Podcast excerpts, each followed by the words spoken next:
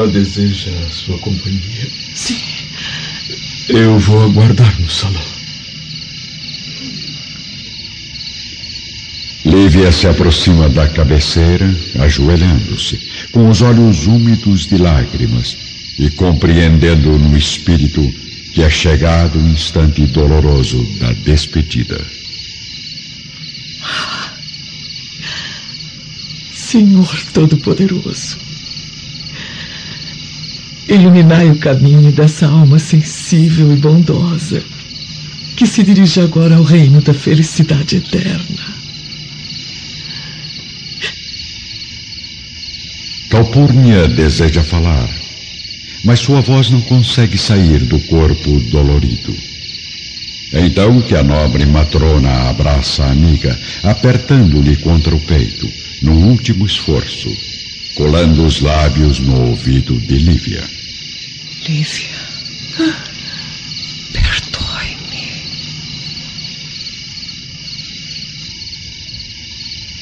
Abraçada a esposa do senador Lentulus, a agonizante acomoda novamente a cabeça nas almofadas e dentro de poucos minutos, seus olhos se fecham, como se estivessem se preparando para um sono profundo.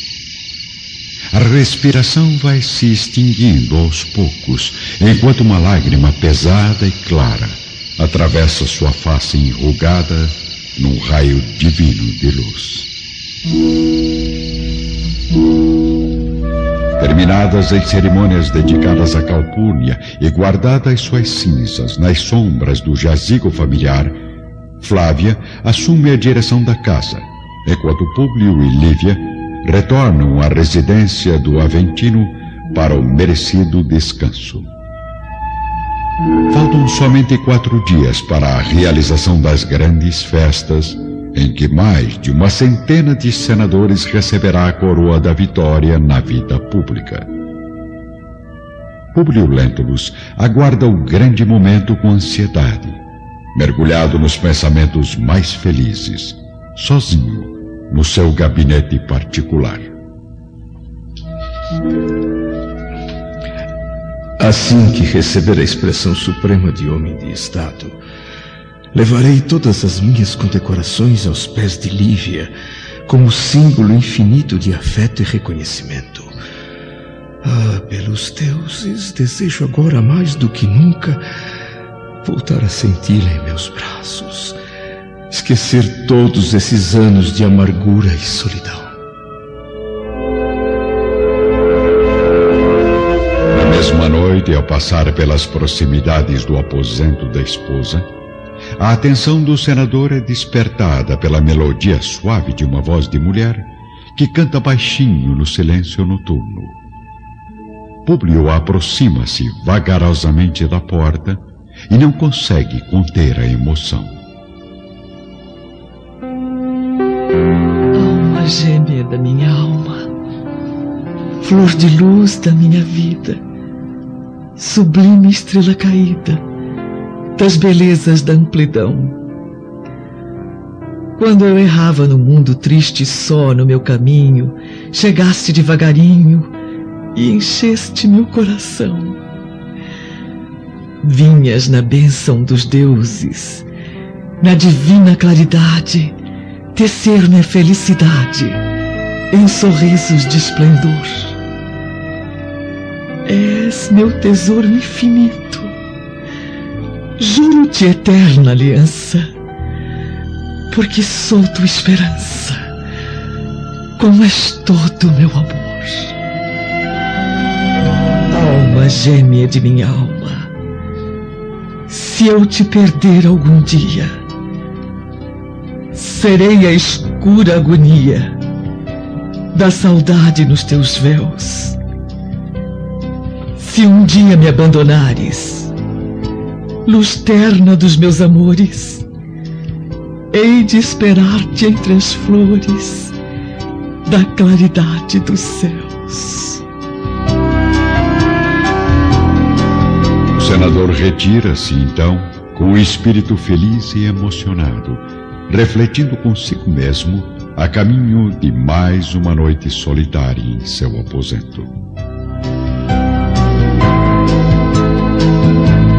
Sim, Lívia. Em breve hei de provar que foi sempre a luz da minha vida inteira.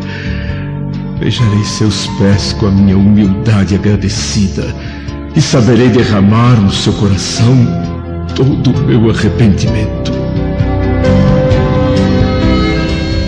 Na noite seguinte, vemos Lívia em seu quarto, ajoelhada, como sempre, diante da cruz de Simeão, que nesse instante mostra a seus olhos espirituais uma claridade ainda mais intensa. Filha, confia no Senhor, porque são chegadas as vésperas da tua felicidade eterna e imortal. Eleva o pensamento humilde a Jesus não está longe o instante sagrado da tua gloriosa entrada no seu reino.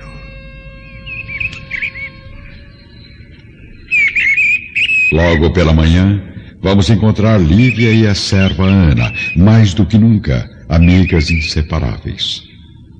Duas almas unidas pelos mesmos ideais, caminhando agora pelo frondoso jardim do palácio. Hoje à noite, uma nova voz se levantará no santuário das catacumbas para as pregações da nossa fé. Que ótima notícia, Ana. Amigos nossos me avisaram que, já há alguns dias, encontra-se na capital um emissário da igreja de Antioquia, chamado João de Cleófas, trazendo importantes revelações para todos os cristãos. Ah, pois então, Hoje iremos às catacumbas. Sabe, eu, eu sinto necessidade de comungar com nossos irmãos, recebendo as mesmas vibrações da sua fé no Messias. Além disso, eu preciso agradecer ao Senhor a misericórdia das suas graças. Eu noto que irradia uma felicidade contagiante, nobre senhora. Não imagina como fico contente ao ver assim. Ana, desde a morte de Calpurnia, eu percebo que Públio está mais sereno e tranquilo. Nestes últimos dias, tem até me dirigido a palavra com, com a velha ternura de tempos atrás. É. Eu, eu sinto que é muito tarde para que eu seja novamente feliz neste mundo, mas, na verdade, Estou profundamente satisfeita. Porque nunca desejei morrer em desarmonia com o companheiro que o Senhor me concedeu para as provações da vida. Também pude observar que o senador está repleto de alegria. Bom, afinal, amanhã irá receber as merecidas honras da vitória suprema como homem de Estado, senhora. Hum, estou certa de que será um dos dias mais gloriosos da sua vida hum. pública. Porém, acredito que ele nunca perdoará o, o crime de infidelidade que acredita que eu cometi há 25 anos. Mesmo assim, fico completamente realizada ao sentir que Públio libertou meu coração da severidade dos seus olhos. Ao mesmo tempo, nas proximidades do fórum, Saúl de Joras está escondido entre as tendas do comércio, contemplando a fachada da residência de Aurélia. Em poucos minutos, Plínio Severus aparece no portão, olhando para os lados cuidadosamente, acompanhado da amante, que não consegue disfarçar a fisionomia apaixonada e cínica. Preciso partir rapidamente, Aurélia. Pelos deuses, Aquele vinho me fez dormir demais. Ai, fique mais um pouco, meu amor. Não suporto a solidão deste palácio vazio e sinistro. Nos veremos mais tarde. Agora eu, eu tenho que pensar em bons argumentos por não haver dormido em casa esta noite. Não se preocupe, Plínio. Tenho certeza de que sua mulher não ficou abandonada. Ah. Afinal, você possui um irmão tão gentil e prestativo. Cale-se, Aurélia! Nem mais uma palavra! Se repetir novamente essas insinuações, prometo não vê-la nunca mais! Uma marido adúltero parte em disparada, observado pelo olhar venenoso da amante e pela mente traiçoeira de Saul, ainda oculto entre as tendas. Agripa e Flávia, Plínio e Aurélia. Creio que tenho nas mãos as armas perfeitas para dar início a uma guerra familiar, onde só haverá um vencedor: eu mesmo.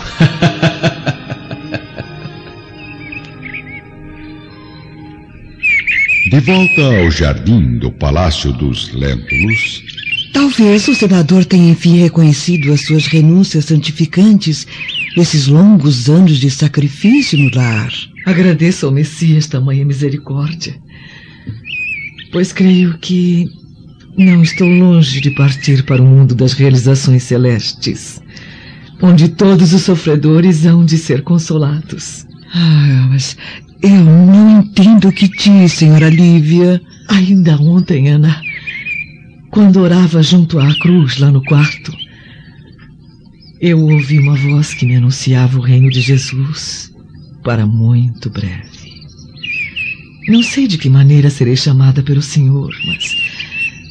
Mas na hipótese da minha partida, peço que continue nesta casa, na sua missão de trabalho e sacrifícios, porque o Messias há de abençoar o seu coração incomparável. Senhora, só Deus sabe qual de nós partirá primeiro. Esqueçamos hoje este assunto para pensar apenas nas alegrias que também habitam a terra. Então, senhora, iremos em verdade às catacumbas? Sim, minha amiga. Se amanhã Públio irá receber a suprema recompensa de homem do mundo, quero pedir a Jesus que não lhe abandone o coração forte e generoso, para que as vaidades mundanas jamais o impeçam de buscar algum dia o reino maravilhoso do céu. Logo à noitinha, como haviam combinado, Lívia e Ana partem para a reunião secreta nas catacumbas. Todos os servos de confiança observam as duas deixando o palácio sem preocupação nem surpresa. Afinal, há várias noites ambas saem frequentemente no mesmo horário para visitar Flávia na residência dos Severos. As horas passam rapidamente e quando Públio, dirigindo-se ao seu quarto, passa pela porta do aposento da esposa, nota um profundo silêncio. Repouse tranquila, minha querida, nas asas leves e carinhosas do sono, pois amanhã espero proporcionar à sua alma incomparável o dia mais feliz das nossas vidas. Lívia, porém em companhia de Ana, aproveita as primeiras sombras da noite para atingir as catacumbas. Ocultas entre as pedras abandonadas que dão acesso às cavernas subterrâneas, as duas caminham rapidamente para o local do grande encontro.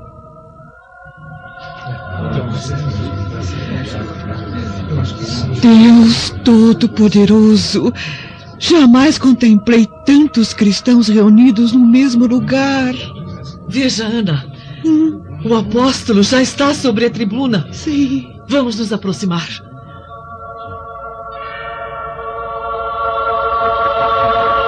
João de Cleófas, figura simpática e generosa, traz à cabeça os primeiros cabelos brancos da velhice. Mas sua fisionomia é saturada de forte magnetismo pessoal, unindo intimamente sua personalidade a todos que se aproximam movidos pela crença e pelos sentimentos mais profundos. Irmãos, seja convosco a paz do Cordeiro de Deus, nosso Senhor Jesus Cristo. Na intimidade da vossa consciência e no santuário do vosso coração. Pelas revelações do Espírito Santo, os cristãos desta cidade impiedosa foram escolhidos pelo Messias para o grande sacrifício. E eu vos venho anunciar nossa breve entrada no reino de Jesus, em nome dos seus apóstolos bem-amados. Sim, porque aqui, onde as glórias divinas foram desprezadas e humilhadas pela crueldade das criaturas, se hão de travar os primeiros grandes embates das forças do bem e do mal. Amados, acredito que estamos em vésperas dos mais atrozes testemunhos da nossa fé. Mas a cruz do Calvário deverá iluminar a penosa noite dos nossos padecimentos. Clamam as vozes celestes que aqui seremos martirizados e vencidos. Mas a vitória suprema do Senhor nos espera além dos espinhos do martírio nas claridades doces do seu reino. Lavaremos com o nosso sangue e as nossas lágrimas o pecado destes mármores preciosos. Mas um dia, irmãos meus, Toda esta Babilônia de inquietação e injustiça ruirá ao peso de suas misérias desprezíveis. Um furacão destruidor derrubará os falsos ídolos e confundirá as pretensiosas mentiras dos seus altares. Os circos da impiedade hão de desaparecer sob um punhado de cinzas. Os suntuosos palácios cairão em penoso terremoto de assombros, e sobre os seus monumentos de orgulho, de egoísmo e vaidade, gemerão os ventos tristes das noites silenciosas e desertas. Felizes todos aqueles que chorarem agora por amor ao Divino Mestre Venturosos todos os que derramarem seu sangue pelas sublimes verdades do Cordeiro, porque no céu existem as moradas divinas para os bem-aventurados de Jesus.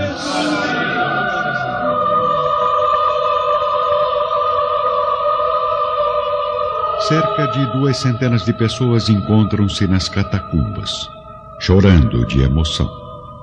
As profecias dolorosas de João de Cleófas, no entanto, depositam uma dúvida amarga no coração de Ana, que levanta, no meio da multidão, despertando a atenção do apóstolo de Antioquia.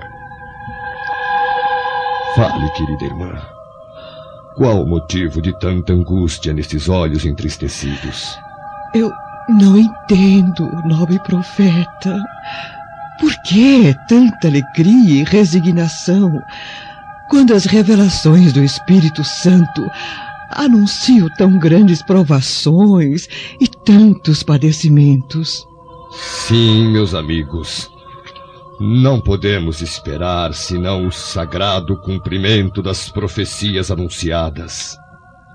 Mas devemos considerar com alegria que se Jesus permite aos hereges a realização de monumentos maravilhosos como desta cidade suntuosa e apodrecida, que não reservará ele na sua infinita misericórdia aos seres bons e justos nas claridades do seu reino.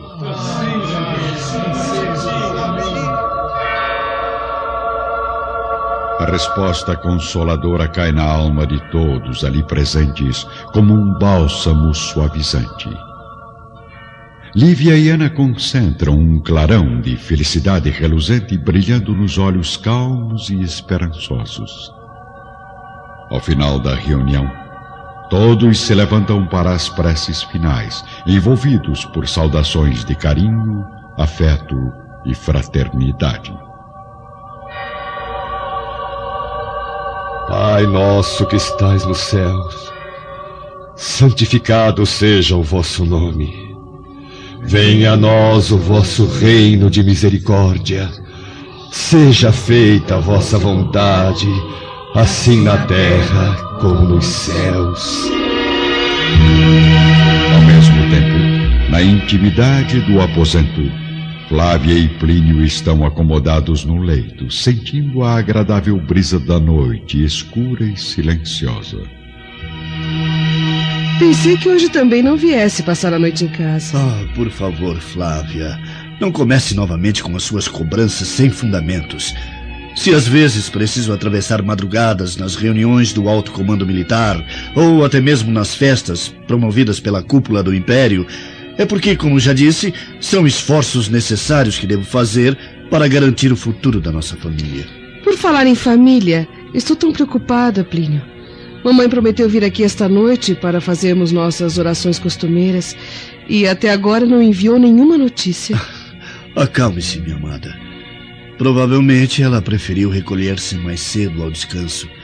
Afinal, ainda deve estar sofrendo os efeitos das madrugadas penosas que passou, sem pregar os olhos, ao lado da minha pobre mãe durante sua enfermidade. Ah, eu não sei. Estou com um mau pressentimento. Ao mesmo tempo, nas catacumbas, o clima fraterno e comovedor da reunião cristã é abafado pelo sinistro som das armaduras. O centurião Cláudio Barros avança com os seus numerosos soldados, tendo à frente o representante do Império, Lúculo Quilírios, em direção à massa amedrontada de cristãos composta na maioria de mulheres. É aqui, Lúculo! Soldados, preparem-se para qualquer resistência desses miseráveis!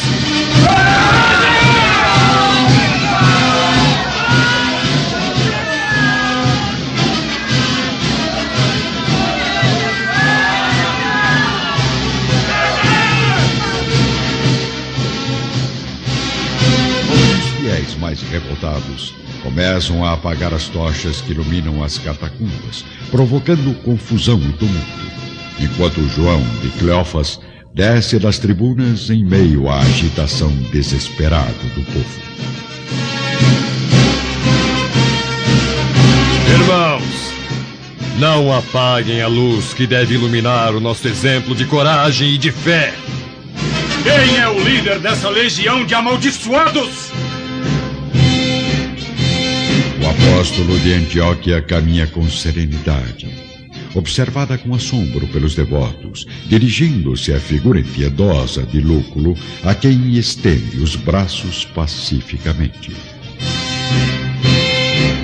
Centurião, cumpre a tua tarefa sem receio, porque eu não vim a Roma senão para as glórias do sacrifício. Jamais teria receio de exterminar um verme. Ainda nas catacumbas, o representante do império, após golpear violentamente o rosto do apóstolo de Antioquia, contempla a multidão com o seu olhar impiedoso, repleto de ódio. Guardas! Amarrem os braços desse profeta maldito! Deixa o apóstolo em paz, algoz impiedoso! Liberta esse pobre homem indefeso! Ou sentirão na pele a ira de uma espada cristã!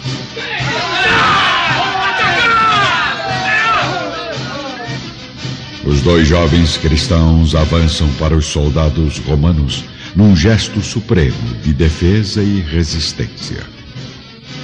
Meus filhos, não repitam neste recinto a cena dolorosa da prisão de Jesus. Larguem suas armas, porque os que ferem com o ferro, com o ferro serão feridos. Imediatamente, um movimento de quietude e de assombro invade o ambiente.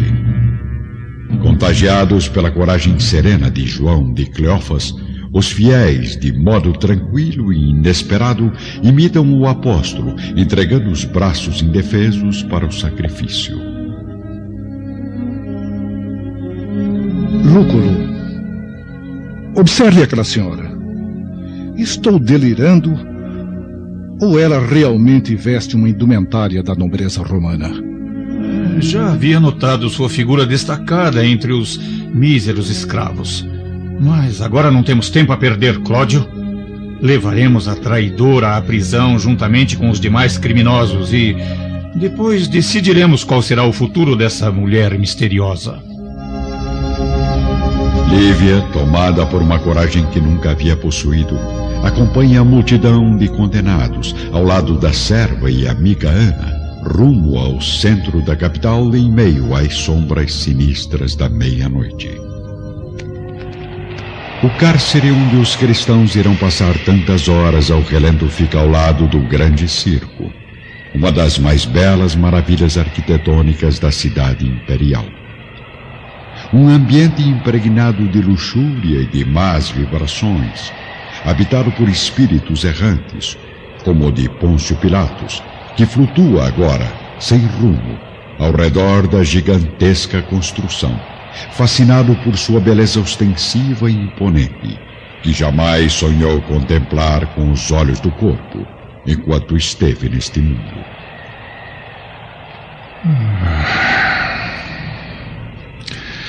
Nunca pude imaginar que o grandioso teatro romano fosse crescer tanto em extensão nos últimos tempos. Mais de dois mil pés de comprimento, quase mil de largura, terminando num semicírculo com capacidade para trezentos mil espectadores comodamente sentados.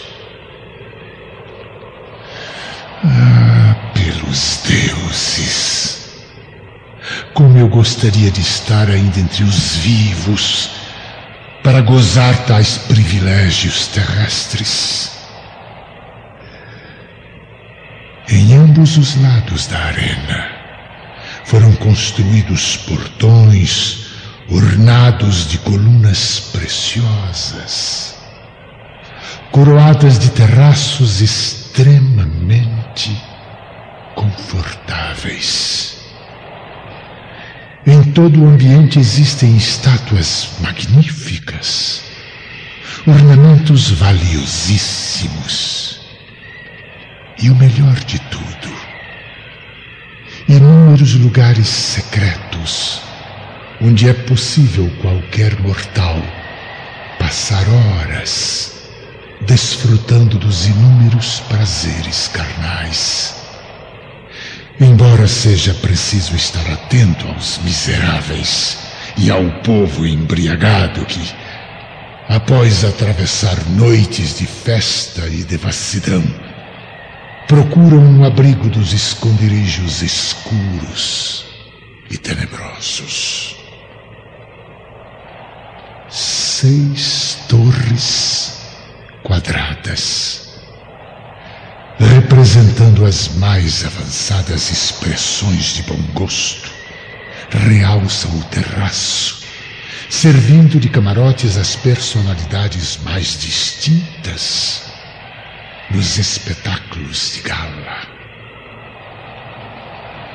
Largos bancos de pedra correm por três lados. E logo à frente, em linha reta, o espaço é ocupado pelos cárceres, de onde saem os cavalos, as bigas, as feras, os gladiadores e, logicamente, os escravos e os prisioneiros para os divertimentos preferidos dos patrícios romanos. Sobre os cárceres. Ergue-se o majestoso pavilhão do imperador, de onde as mais altas autoridades acompanham o César nos seus entretenimentos que, aliás, estão bem próximos de acontecer. Pois sinto no ar a aproximação das míseras almas provenientes das catacumbas. Além, além do perfume inesquecível, inebriante de uma mulher iluminada pelos deuses. Nas primeiras horas da madrugada, os prisioneiros são atirados em um vasto salão dos cárceres. Aos poucos, os soldados vão retirando os objetos de valor ou às pequenas importâncias em dinheiro que os cristãos trazem nas túnicas. As próprias senhoras não escapam da humilhação, sendo roubadas nas suas joias mais preciosas. Apenas Lívia, devido ao respeito imposto por suas vestes, é poupada do ato vergonhoso. Próximo dali, num gabinete privado, vamos encontrar o centurião Cláudio Varros em companhia do seu superior, Cornélio Rufus. Sim, Cláudio. Pelo que vejo, a festa de amanhã correrá exatamente como o imperador deseja. A primeira caçada aos cristãos foi de extrema importância para tornar ainda mais gloriosa a homenagem aos senadores. Mas, por outro lado, algo me preocupa. Quem é aquela mulher que traja as vestes das nobres matronas em meio aos cristãos condenados? Ignoro. Aliás, fiquei bastante admirado ao encontrá-la no ambiente das catacumbas. Mas cumpri severamente as ordens de Lúculo Quintilius. Agiu muito bem. Deixemos a infeliz aqui até amanhã, no momento do grande espetáculo. Quando então poderá ser posta em liberdade? E por que não a libertamos desde já? Precisamos agir com cautela. Afinal, na sua condição de nobre, ela poderia provocar algum movimento de protesto contra a decisão do imperador. Além disso, como essas miseráveis criaturas serão atiradas às feras nos derradeiros divertimentos da tarde, não convém nos comprometermos perante a família dessa mulher, soltando-a em seguida, após satisfazermos os caprichos de Nero. Só não entendo por que todos serão condenados como escravos, quando deveriam morrer como cristãos, culpados pela maldita doutrina que propagam. O imperador não tem ainda força o bastante para enfrentar a opinião de alguns senadores que certamente desejariam defender a causa destes infelizes. Mas creio que a perseguição intensiva aos adeptos da odiosa doutrina será oficializada em breve. Tão logo os poderes de Nero estejam mais fortemente centralizados.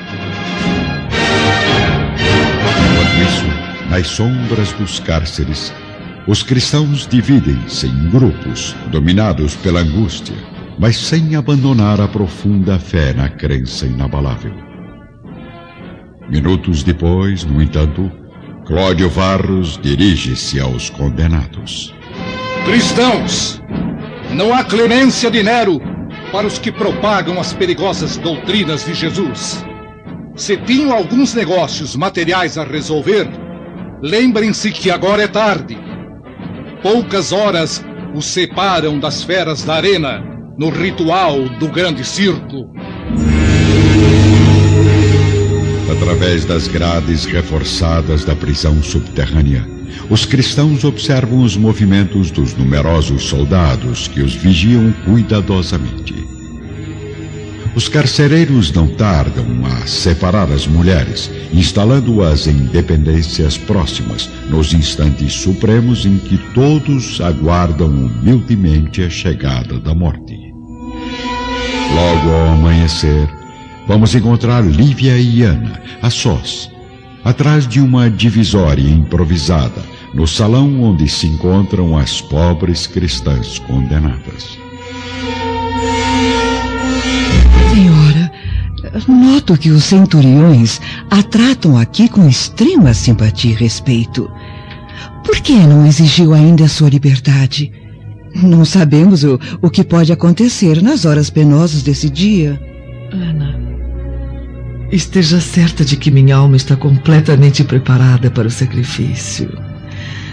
Se Jesus, o mestre de todos os mestres, o Senhor do reino dos céus, não pleiteou sua liberdade junto aos algozes, também não tenho direito de clamar por piedade aos soldados. Tem razão, minha amiga. Mas eu acredito que Jesus saberia compreender o seu gesto. Afinal, a senhora tem ainda um esposo, uma filha. um esposo.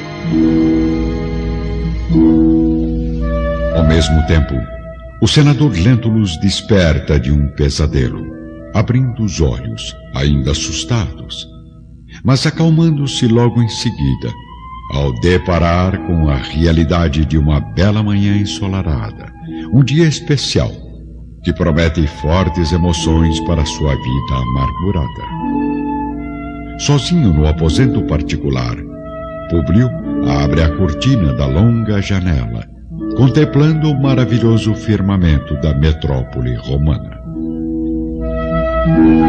Deuses do Olimpo, concedei-me força e resignação para cumprir neste dia os objetivos que mudarão para sempre o meu destino, ao lado da única mulher que amei em toda a minha existência. Vamos voltar agora ao cárcere, onde Lívia e Ana ainda conversam sozinhas, observadas de perto pelos olhares cruéis dos vigilantes. Sim. Agradeço a Deus a paz que me concedeu, permitindo que Públio demonstrasse o seu arrependimento nestes últimos dias. Para mim, Ana, só essa tranquilidade é essencial e necessária. Porque o esposo, enquanto companheiro, eu já perdi há longos 25 anos, minha amiga. Por um quarto de século, como sabe, tenho vivido apenas com as minhas orações e as minhas lágrimas. Mas agora, senhora, tem a chance de recuperar a felicidade perdida voltar a viver em harmonia com a família que tanto ama. Não, não. Não creio que possa reviver no coração de Públio a confiança antiga, cheia de amor e ternura dos tempos passados. Não. Quanto à filha, entreguei-a para Jesus desde os dias da sua infância, quando fui obrigada à terrível separação do seu afeto. Além disso, Flávia tem hoje um marido que procura isolá-la ainda mais da minha companhia, receoso da fé que trago no coração, qualificada por todos como pura demência. Mas, senhora. Não, não, não, Ana. Não tente me convencer, por favor. Para mim, não pode haver o reflorescimento das esperanças aqui na Terra. Só desejo agora morrer em paz confortadora com a minha consciência.